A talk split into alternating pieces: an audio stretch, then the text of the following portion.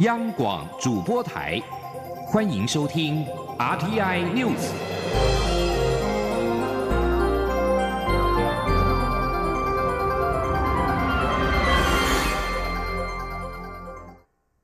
各位好，我是主播王玉伟，欢迎收听这节央广主播台提供给您的 RTI News。今天是二零一九年三月二十二号，新闻首先带您关注国际焦点。根据路透社得知的欧盟声明草稿内容，如果英国国会下议院下周批准脱欧协议，欧盟将会同意延后英国脱欧期限至五月二十二号。距离英国预定脱离欧盟日期只剩下八天之际，英国首相梅伊欲请在布鲁塞尔召开峰会的欧盟成员国领导人延后英国脱欧期限到六月三十号。不过，欧盟声明草稿内容指出，由于英国拒绝参加五月二十三号到二十六号举行的欧洲议会选举，这意味着英国必须在此之前就脱离欧盟。不过，声明草稿并未提到，一旦梅伊的脱欧协议第三度遭到国会否决，接下来应该如何应应。欧盟领袖在梅伊离开峰会会议室之后，进行有关英国脱欧的讨论。声明草稿的内容仍有可能更改。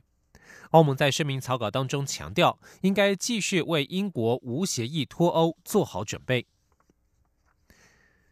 即将焦点转到博流，蔡蔡英文总统访问太平洋三个友邦的海洋民主之旅，二十一号晚间抵达博流，受到当地民众与侨胞的热烈欢迎。蔡总统随后驱车前往行馆。博流总统雷蒙解锁抗力亲自迎接，现场还有博流民众手持印有两国国旗的灯笼，热情挥手高喊“总统好”和“您好”，现场气氛热闹欢愉。前天记者王兆坤在博流的采访报道。你好，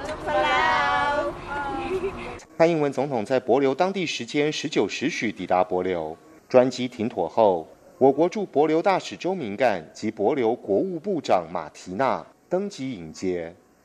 机场欢迎仪式首先由博留青年吹奏锣角表示欢迎，蔡总统向欢迎人员挥手致意，并由我外交部长吴钊燮陪同步下机梯。博国副总统欧宜楼迎于机梯前，双方握手致意。蔡总统也接受博国学童现代迎宾花环。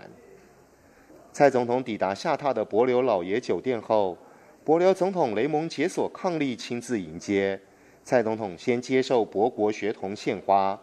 然后由雷蒙解锁总统伉俪陪同，沿着红地毯缓步前行，通过两侧欢迎学生，行至凉亭沙发区，与在场迎接的博国传统领袖握手寒暄。蔡总统的造访得到博流当地高度重视，主要报纸《博流报》。以迎接台湾总统，博流准备好了为题，头版报道蔡总统的这一次国事访问。蔡总统二十二号上午将与雷蒙解锁总统举行双边会谈，会谈结束后拜会参众议长及传统领袖，而在午餐前，两国元首将一起植树。中央广播电台记者王兆坤在博流的采访报道。至于今天下午的行程，蔡总统规划视察我国驻博流技术团，与博流妇女互动，并且参观手工艺品展售中心。总统府发言人黄崇彦表示，我国将建造一艘八吨海巡艇赠予博流，协助博流执行禁法执海的工作。这艘巡流艇造价约新台币六百万元，年底前应该可建造完成。此举将有助于深化双边的合作。至于蔡英文总统此次出访将过境美国夏威夷，对此，美国国务院二十一号表示，蔡总统过境是长期以来的惯例，符合美台非官方关系性质。这些过境是基于安全、舒适、便利和尊严的考虑。继续关注国内的政坛焦点，蔡英文总统日前接受英国《Monaco》杂志专访，被问到有人质疑他只有打中国牌才能赢得选举。蔡总统表示，领导人不是表现得非常强悍就好，也必须确保国家安全，并且保持与中国稳定的关系。至于如果顺利连任，能否明确排除在第二任期进行台独公投？总统则表示，台湾是民主国家，不是领导者说了算，领导者的责任是确保民主能够运作，并且透过民主让民众共同决定下个阶段与他的方案有什么样的关系。至于中国国家主席习近平一月二号发表的对台谈话，蔡总统认为某种程度确实改变了两岸关系的平衡，因此必须要再重新平衡，也就是台湾方面要更谨慎处理两岸关系。因为习近平的演讲当中透露了中方的急迫性，所以台湾必须加速所有准备工作。寻求连任的蔡英文总统二十一号前往民进党中央完成总统初选登记，开出担任台湾总统必须具备的三个条件，并且自认这三个条件的答案就是蔡英文。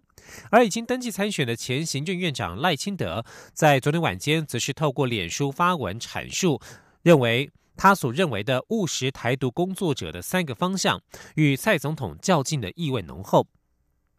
赖清德表示，他的务实台独工作反映在三个方向：第一，台湾已经是个主权独立的国家，名字叫做中华民国，与中国互不隶属，不必另外宣布台湾独立；第二，台湾的前途由两千三百万人民决定，任何人都不能干预；第三，台湾当前最重要的工作就是发展经济、建设国家、造福人民、壮大台湾。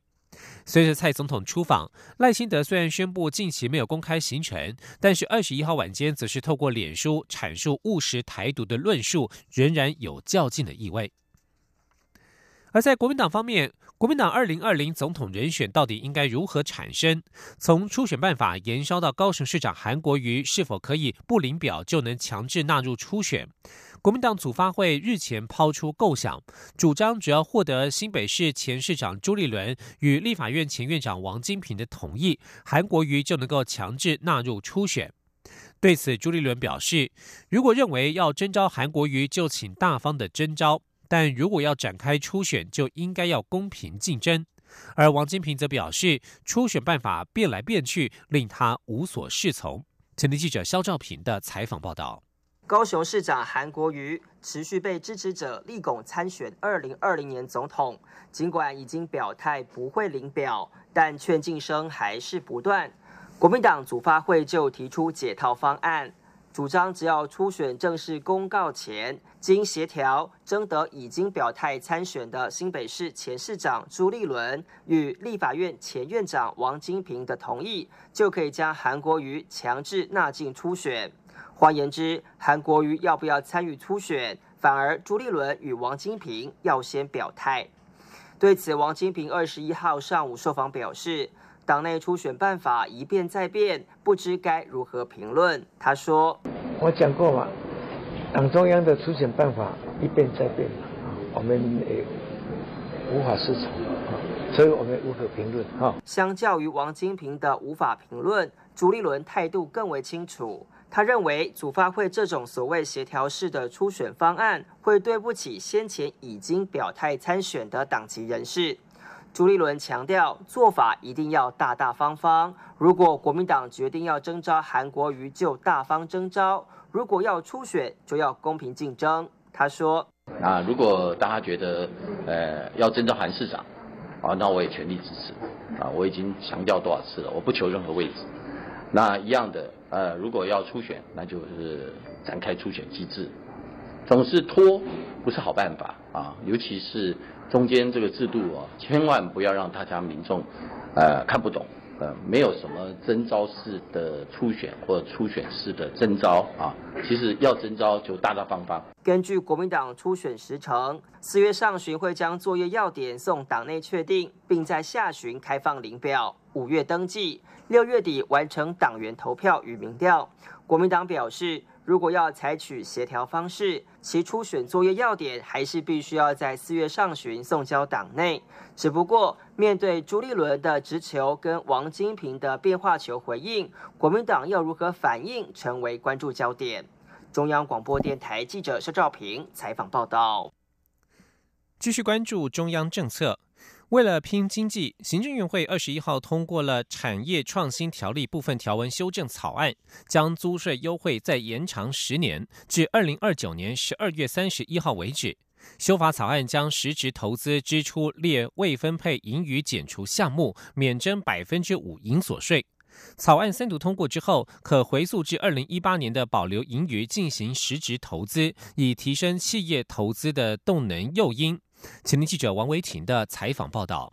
产创条例的租税优惠将于今年底落日。为了鼓励产业继续投入创新研发，行政院会二十一号通过产创条例修法草案，将现行租税优惠措施期间再延长十年，至二零二九年十二月三十一号为止。修法草案增订，以未分配盈余进行实质投资，得列为减除项目，免征百分之五的营所税。估计有二点四万家企业渴望受惠。实质投资范围包括厂房新建、运输工具、营建工程、机器及设备、智慧财产及研究发展等。财政部次长吴自兴表示，参考美国、日本和韩国的制度，以及采纳企业建议后，拍板此修法方向。法案三读通过后，可回溯至二零一八年的未分配盈余。吴自兴说：“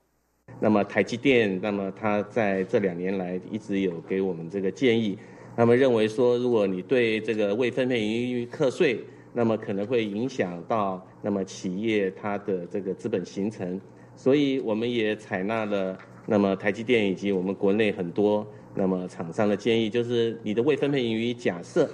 你有做这个实质投资啊，我们实质投资大概简单讲就是说可以有助于我们国家资本形成的这些投资，那么我们会呃同意在这一次产创条例修正的时候，把它从未分配于的税基的这个项下去减除。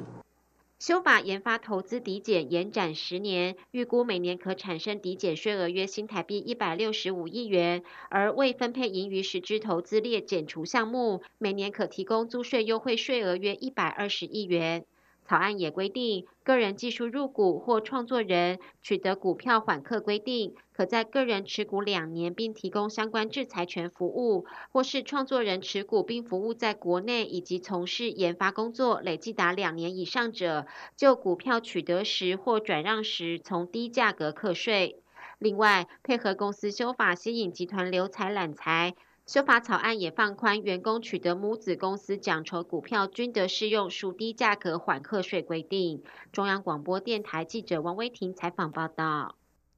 另外，为了鼓励民众购买节能家电和太旧老旧大客车、大货车，行政院会二十一号通过货物税条例部分条文修正草案，条文生效日两年之内。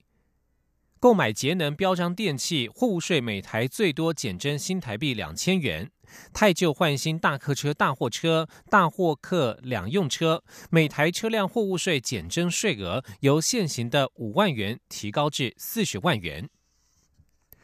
继续关注的是人权议题。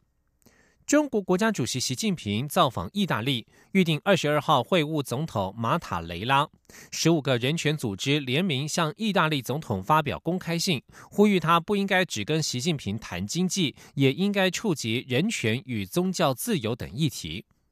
习近平二十一到二十四号访问意大利，此行主要目的是与意大利签署“一带一路”的经贸合作备忘录。但中国在新疆再教育营的人权迫害议题，近日受到欧洲联盟与美国的严重关切。人权话题是否会出现在意中峰会当中，引发人权团体的关注？这份人权组织联署的公开信是由意大利人权刊物《寒冬》所发起，《寒冬》是由意大利社会学家因特洛维涅所主办，专门追踪。中国宗教迫害事件，诸如拘捕家庭教会、拆毁天主教堂的十字架等等。公开信当中表示，意大利一直是人权捍卫者，意大利也曾经强调，跟外国的所有双边关系当中，人权都是不可或缺的一环。现在中国的宗教压迫情形已经退回到文化大革命的水准，不允许未成年人上教堂，只有受政府登记管控的教会才能举行仪式，这些都严重违反宗教自由。人权组织深信也期待意大利政府忠于全民信仰的价值与传统，会把人权议题纳入与习近平的对话范围之内。这里是中央广播电台。是阳光，翅膀打开了世界之窗；是阳光，翅膀环绕着地球飞翔。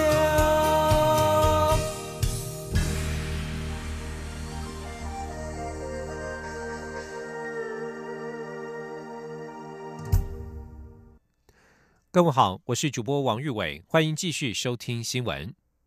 关心财经消息。工研院在二十一号举办二零一九台湾关键产业机会发表会，发表二零一九年台湾 AI、智慧机械、半导体产业、医材产业这三大关键产业的前景预测。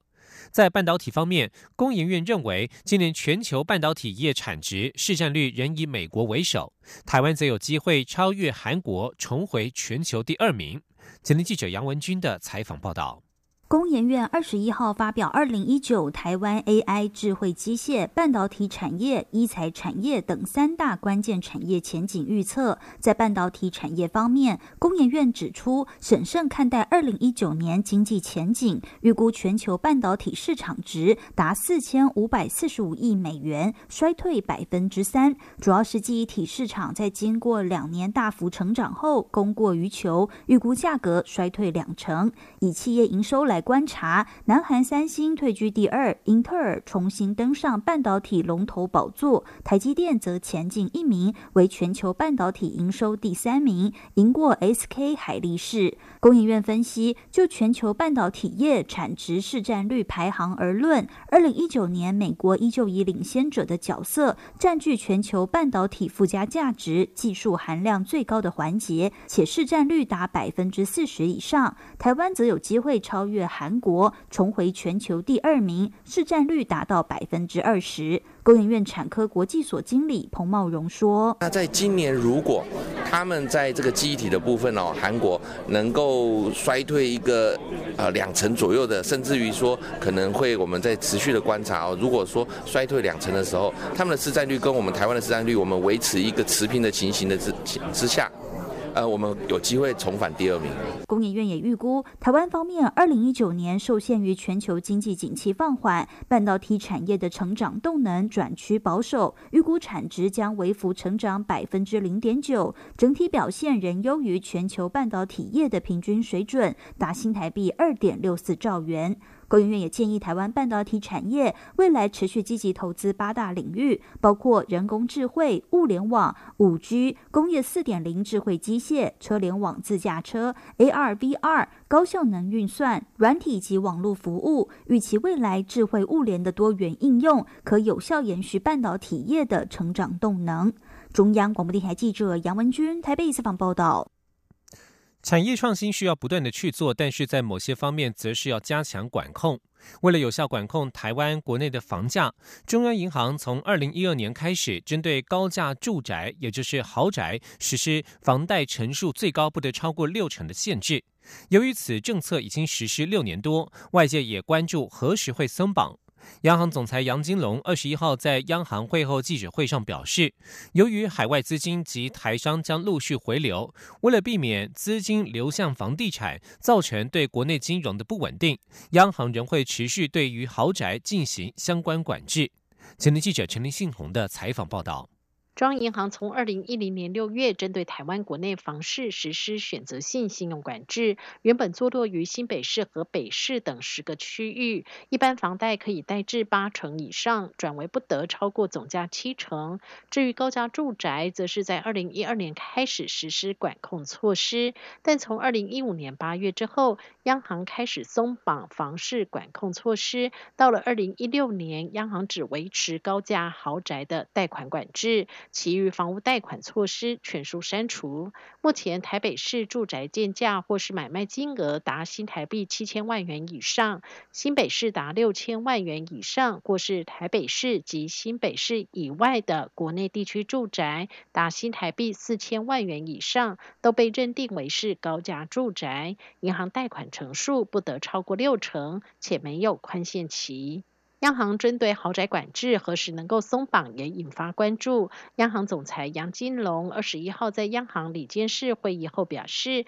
央行持续关注台湾国内不动产市场状况。以一般房屋来看，二零一七年和二零一八年的移转栋数都较二零一六年成长，但不是大幅成长，而是温和成长。至于价格部分，新推案和中古屋也呈现温和成长。不过，银行对于房贷市场仍是。保守应应，央行认为目前国内房市呈现盘整阶段。至于高价住宅，虽然成交量和移转栋数也都呈现平稳，但由于海外资金以及台商将陆续回流，央行也必须做好应应。杨金龙说：“未来会怎么样？哈，基本上呢，我们还是持审慎的一个态度，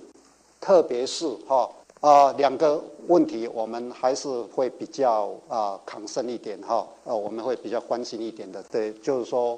啊，海外资金回流，哦，海外资金的回流，哦，还有就是说我们台商就是投资啊，实质投啊，台商啊，就是中美贸易啊。”中美贸易摩擦啊冲突呢啊，台商回台投资。杨金龙表示，海外资金回台如果能够投入实体经济，对台湾国内经济成长将有助益，央行也不会有顾虑。但相对的，如果没有做适当控管而流入房地产，对国内金融稳定将不利。因此，央行目前仍会维持对于豪宅相关管控措施。中央广播电台记者陈林信鸿报道。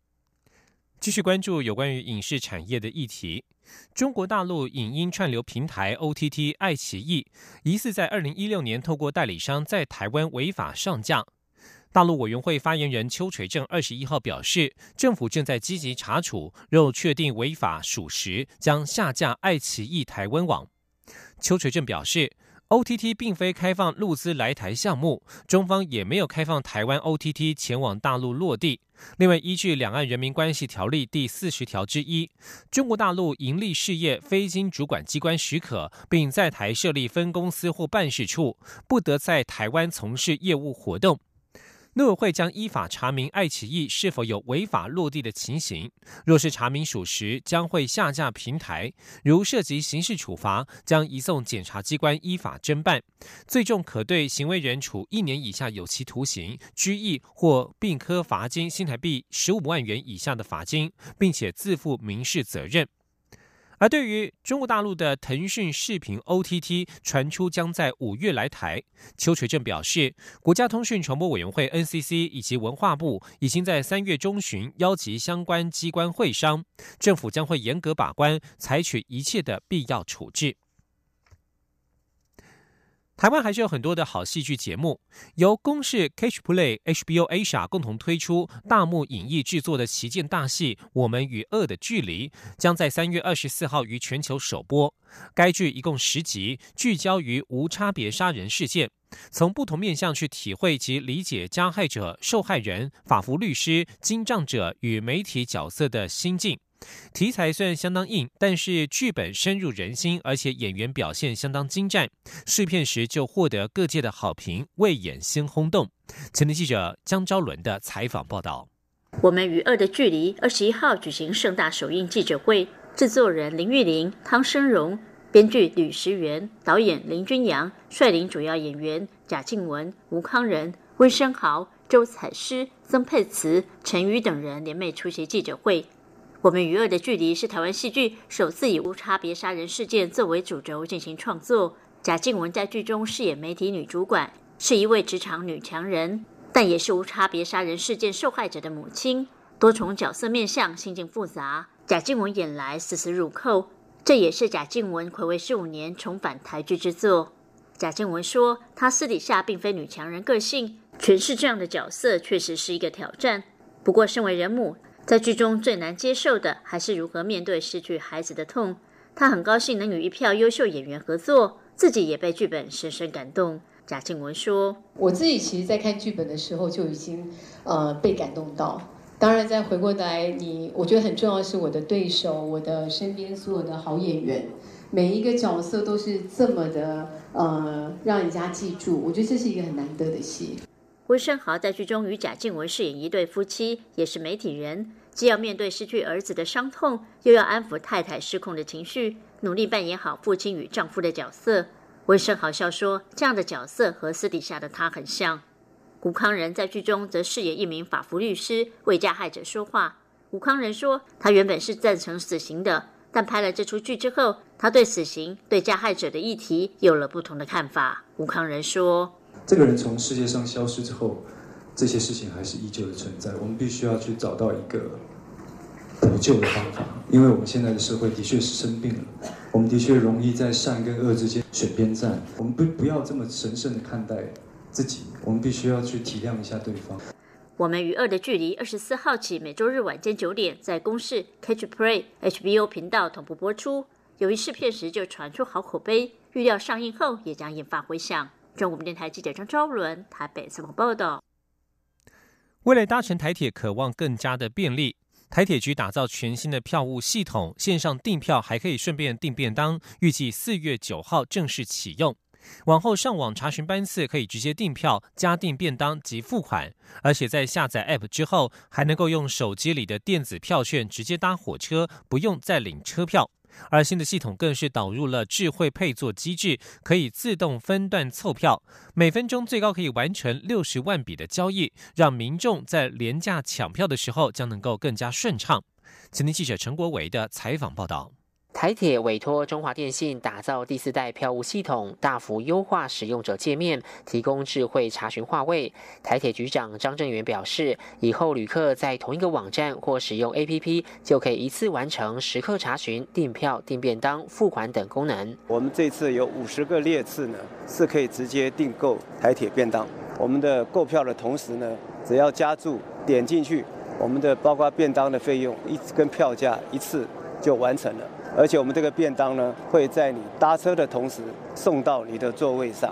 现在的订票系统采用人工分站配票，所以有时会出现这个位子从台北到台东都是空位，但必须分站分段售出，结果让民众上网订票也买不到。新一代票务系统建置智慧配座机制，当旅客订购长途票没有座位时，将自动查询各区间空位，自动凑票。系统也会询问是否接受同班车中途换座，使民众定位更方便。台铁推估订票成功率可以因此提升。升百分之五到百分之十。张正元说，新系统还有一个很先进的地方，就是首度推出无纸化电子票券服务，手机下载 APP 就能搭车，不用再到车站或超商取票。但如果需要取票，民众将会发现车票从横式变成直式，因为要配合刷票闸口。中华电信则指出，新系统结合云端技术，预估每分钟最高可完成六十万笔交易，以因应廉价抢票潮，并透过治安防护系。统能防止机器人订票及骇客入侵，保障民众资讯安全。新系统已经开放团体订票，个人订票系统则于四月九号正式启用，四月二十三号完成汰换。台铁即日起规划票务系统体验活动，民众在三月二十九号前到台北、台中、高雄、花莲、台东等五个车站，可以实际操作新系统。除了可获得体验车票，还有机会兑换小礼物。中央广播电台记者陈国伟台北采采访报道。新闻最后关注体育消息，传奇日本球星铃木一朗二十一号在美国职棒大联盟日本海外开幕战，是他职业生涯的最后一场初赛。二十七岁的菊池雄心则是大联盟生涯首度先发。两位日籍选手在日本举行的大联盟比赛同场出战，传承的意味浓厚。而在赛后记者会上，铃木一朗宣布结束职棒生涯。他表示自己在日本职棒生涯九年，在美国十九年，如今职棒现役生涯画下休止符，能够在日本隐退，他感到很幸福。铃木一朗表示，曾经说过要打球到五十岁，是否计划回到日本职棒？他表示应该不会。虽然他的确说过要打到五十岁，也真的想这么做，但最终仍无法实现。或许因为这样，他会被人说是言行不一的人。但当时如果没有这样的表示，他可能也无法逼着自己坚持到今天。至于是否计划当教练继续传承后辈，他说他绝对没有办法当教练，绝对没有办法，因为他说自己没有人望，至少他清楚这一点。铃木一朗正式退休之后，有非常高的机会进入美国棒球名人堂。美国媒体指出，大联盟没有球员能够像他一样打击技巧如此突出。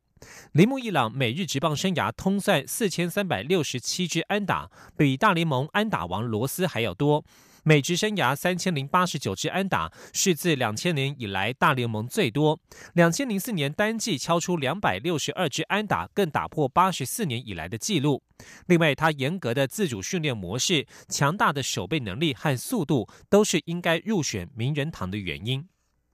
以上新闻由王玉伟编辑播报，这里是中央广播电台台湾之音。